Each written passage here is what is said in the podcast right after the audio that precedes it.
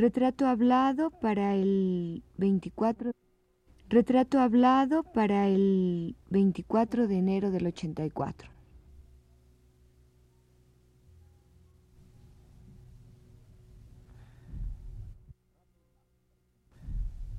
Radio UNAM presenta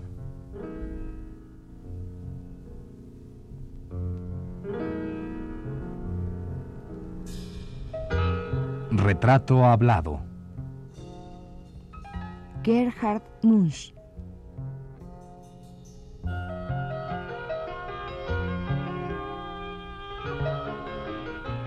Un reportaje a cargo de Elvira García.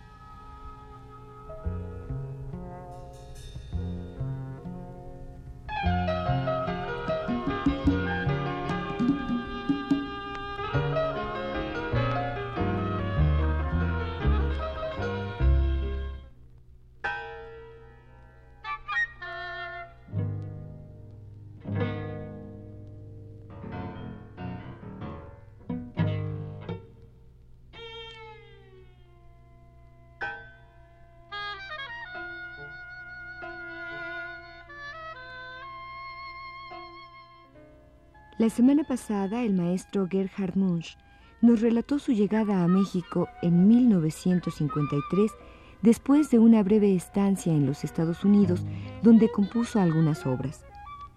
Su arribo a México, considerado por él y ver a su mujer como una aventura por el hecho de no conocer a nadie en nuestro país, fue un hecho afortunado para él como compositor contemporáneo y para nuestros artistas jóvenes una posibilidad de aprendizaje.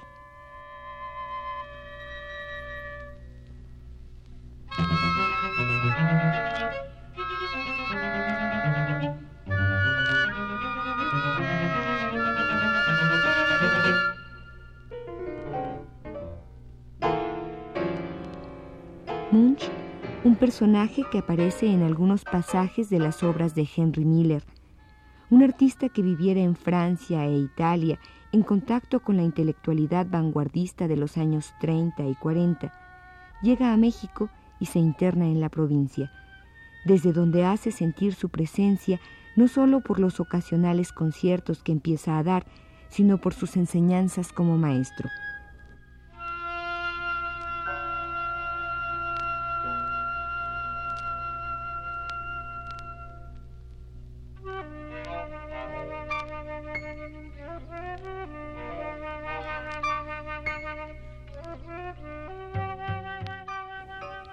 En esos años 50, compositores contemporáneos mexicanos como Manuel Enríquez y otros más jóvenes como Mario Lavista se acercan a él, atraídos de manera natural por la afinidad musical y filosófica.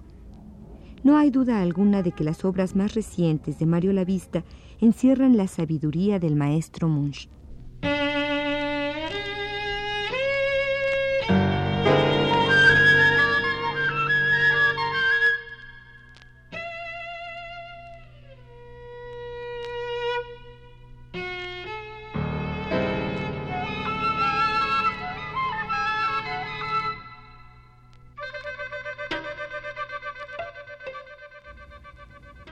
Uwe Frisch en su ensayo sobre Munch, que publicó en 1982 en la revista Pauta, que la acción de Gerhard Munch en nuestro medio ha sido la de un valioso fermento, la de una suerte de afortunada levadura musical.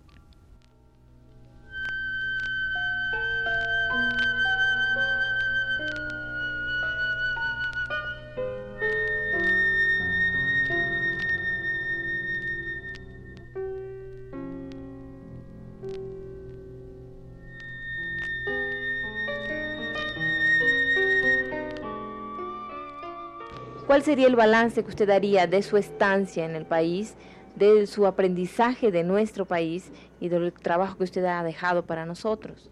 Bueno, no sé, yo no puedo contestarle muy bien aquí. Le puedo confesar que yo debo mucho a México y soy muy tengo una grande gratitud para con México porque me ha dado la posibilidad de realizar mi trabajo y me ha dado una cierta paz, cierto equilibrio. Me ha inspirado mucho la naturaleza Y además creo que también he podido dar bastante porque en México faltaban, creo, a veces faltaban maestros y hubo muchos alumnos y desarrollaron una gran cantidad de alumnos en, en, el conservatorio, en la escuela de música en la universidad, en Cuernavaca, en Morelia, en León, en Guanajuato, etc. De modo que creo que es una cosa mutua la relación mía con, con, con, con México, digamos, con la, con la vida, la vida cultural mexicana. Además eh, se menciona a algunos músicos mexicanos, algunos compositores como Mario Lavista, como Enríquez, Manuel Enríquez y Mata, Eduardo Mata, como unos discípulos suyos, aunque no son de hecho así porque no estudiaron con ustedes. No, de veras es triste, pero debo decir que nunca he podido desarrollar un compositor. Esto ha sido muy difícil. Además, le voy a confesar que me parece imposible enseñar la composición. Han venido ciertos alumnos, pero lo raro es que quisieran estudiar composición conmigo, pero casi, casi cada vez, infaliblemente, digo, ¿qué han escrito? Y no me llevaron nada. Digo, pero ¿qué es esto? Un papelito. Yo esperaba un paquete de composiciones. Y a veces me enseñaron pues este papelito. Y yo veía luego que, que, buscaron lo nuevo por lo nuevo. Quisieron todos ser un Boulez o un. Y yo les dije también invariablemente, muy bien, si quieren estudiar conmigo, pero que hay que reempezar desde el principio. Porque yo soy en ese sentido muy pedántico y como Schönberg lo fue, muy tradicional.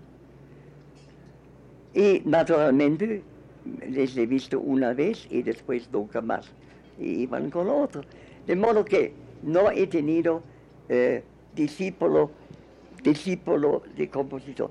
Claro, tengo gran amistad con los compositores que usted mencionó. Fui muy amigo de Edward Mata, de, que además Mata ha dirigido varias obras mías. Soy muy amigo desde 30 años de Manuel Enríquez, conozco todo su, toda su ascensión de Guadalajara hasta, hasta hoy día. Y naturalmente estimo muchísimamente a Mario Lavista, que me parece ahora haber encontrado un camino magnífico. Sus últimas obras, la, eh, Simón y, y ficciones, me parecen de veras obras maestras.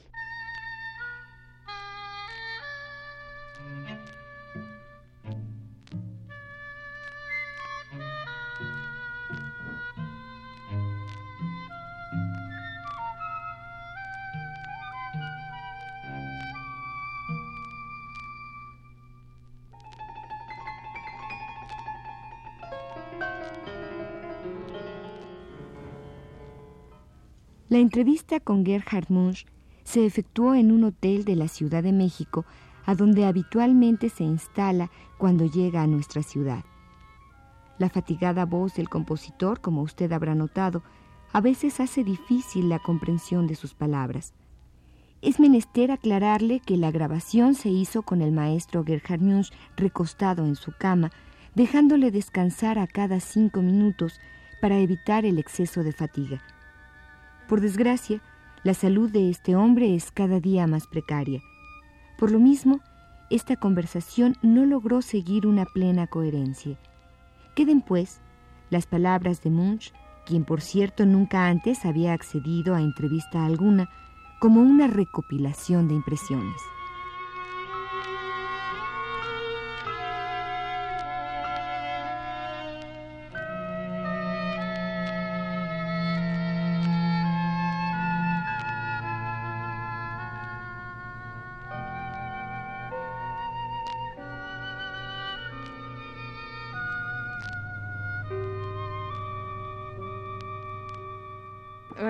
¿Y el cuál es su opinión respecto al trabajo que hacen los compositores mexicanos actualmente? Los jóvenes, les conozco demasiado poco.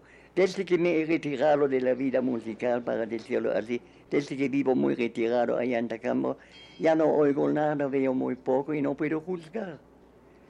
Pero em, no he tenido una, no he tenido la, una evidencia de, no sé, no sé si existe verdaderamente un gran talento o no. Oiga, maestro, volviendo a la respuesta que usted daba acerca de que no ha podido usted, que para usted ha sido difícil enseñar la composición, creo que se refiere nada más a, en su caso. Yo no soy el único a decirlo. Aparte de, de, ciertos, de ciertos tipos de músicos como Hindemith, que son unos fanáticos de la enseñanza y que saben enseñar, enseñan muy bien, pero el peligro es que después los alumnos salen como unos pequeños Hindemiths. Y conozco otros compositores que son, de mi opinión, no. En fin, no se, no se, puede, no se puede enseñar la composición. Porque, en cierto sentido, cada quien de lo mejor debe ser autodidacta. Naturalmente yo puedo darle el material, digamos, la técnica contrapuntística y ciertas cosas, la armónica, el cromaticismo, que aquí en México además decía mucho, eh, deja mucho a desear porque en México en general los alumnos no saben lo que es el contrapunto. Estoy demasiado alejado, como ya le había dicho, estoy demasiado alejado del ambiente musical de la capital. En provincia ciertamente hay muy poco talento. Si digamos, por ejemplo, los, jóvenes de Morelia que yo conozco no, ofrecen nada. En la capital he perdido el contacto, es decir, no sé lo que hacen. Yo no sé, además, en todo el mundo es difícil ahora saber lo que pasa. Por ejemplo, en Alemania eh, hablan con ironía y desprecio de la vanguardia, y dicen la vieja vanguardia. Esto, cuando lo, lo dije a Manuel Enríquez, Manuel estaba horrorizado y dice, ay, qué terrible yo digo, Manuel, es cierto, ya es del pasado lo que aquí todavía creen que sea, que sea atractivo o que sea algo nuevo.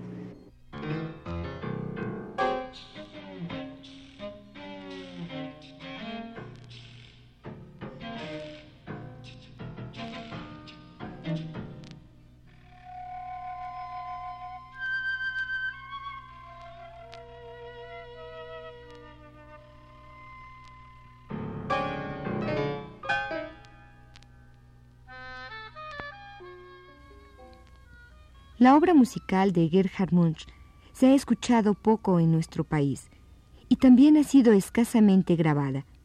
Sería deseable que alguna institución cultural tomara la iniciativa para recopilar, si no la obra completa, sí la más importante y representativa del quehacer musical que Munch ha desempeñado en México. Por lo pronto, queremos hacerle escuchar a usted una de sus composiciones. Se trata de la Teselata Tacambarencia número 5. ¿Nos quiere acompañar a oírla?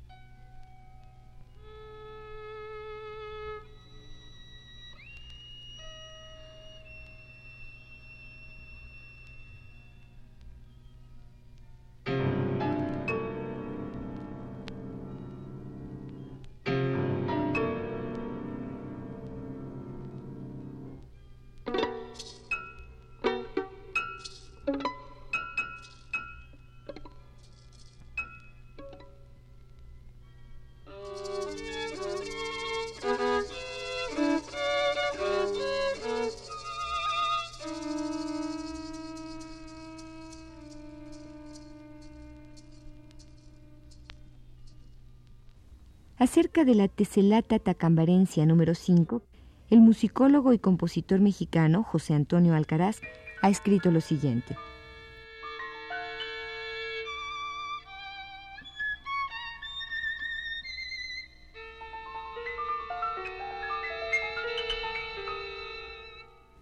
Me parece una partitura autobiográfica, no en el sentido de relatar acontecimientos o tener afanes descriptivo-anecdóticos, sino porque me resulta imposible, al estarla escuchando, dejar de recordar la particular articulación que caracteriza el juego sonoro de Munch cuando interpreta genialmente a Boulez o a Berio.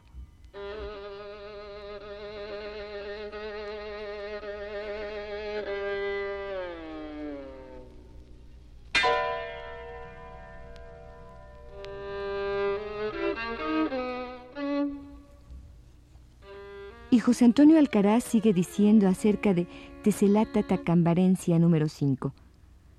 Una vez más, el auditor y el cronista están ante la poética insólita de Munch. ¿Podría afirmarse acaso que momentos como ese en el que el violinista busca su afinación moviendo las llaves de su instrumento tiene una afiliación bartokiana? Cabría especular que en ese mismo pasaje Munch nos está recordando voluntariamente la acotación de Mahler para el solo de violín del segundo movimiento de la Sinfonía Cuarta, como un violín rústico, callejero, de mala calidad.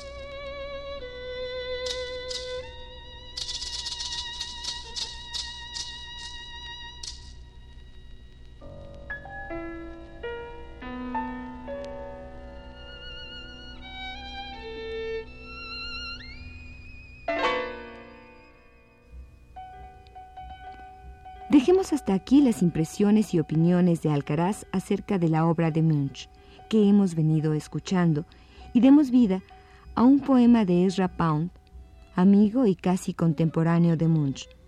Pound nació en 1885, mientras que Munch en 1907. El poema que vamos a leerle se titula La Boardilla y dice así.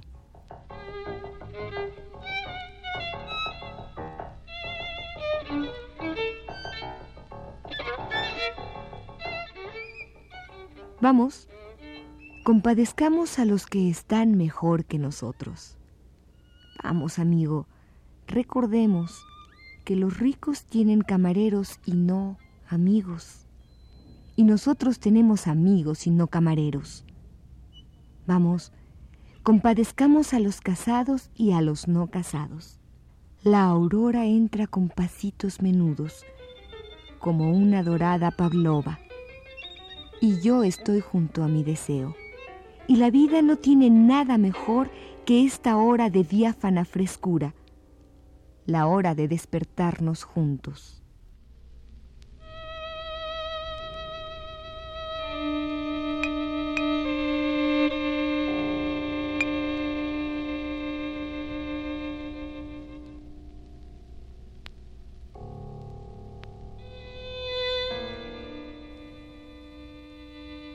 Esta fue la tercera parte de la serie dedicada al compositor Gerhard Munch. Le invitamos a escuchar la cuarta y última el próximo martes a las 21.15 horas. Gracias por su atención.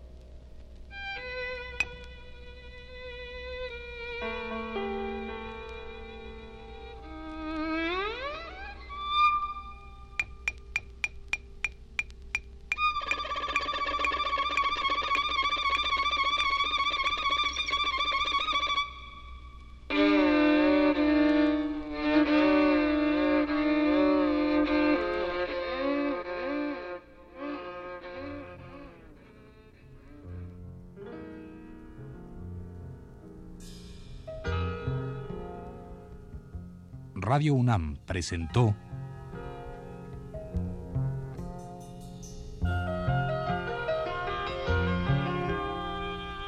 Retrato Hablado. Gerhard Munch.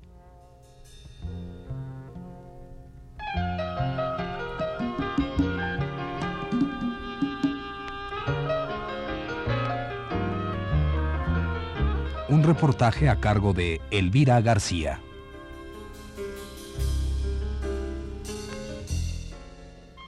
Realización técnica de Abelardo Aguirre y Pedro Bermúdez.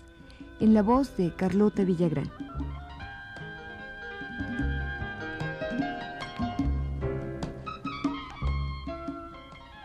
Fue una producción de Radio UNAM realizada por Juan Carlos Tejeda.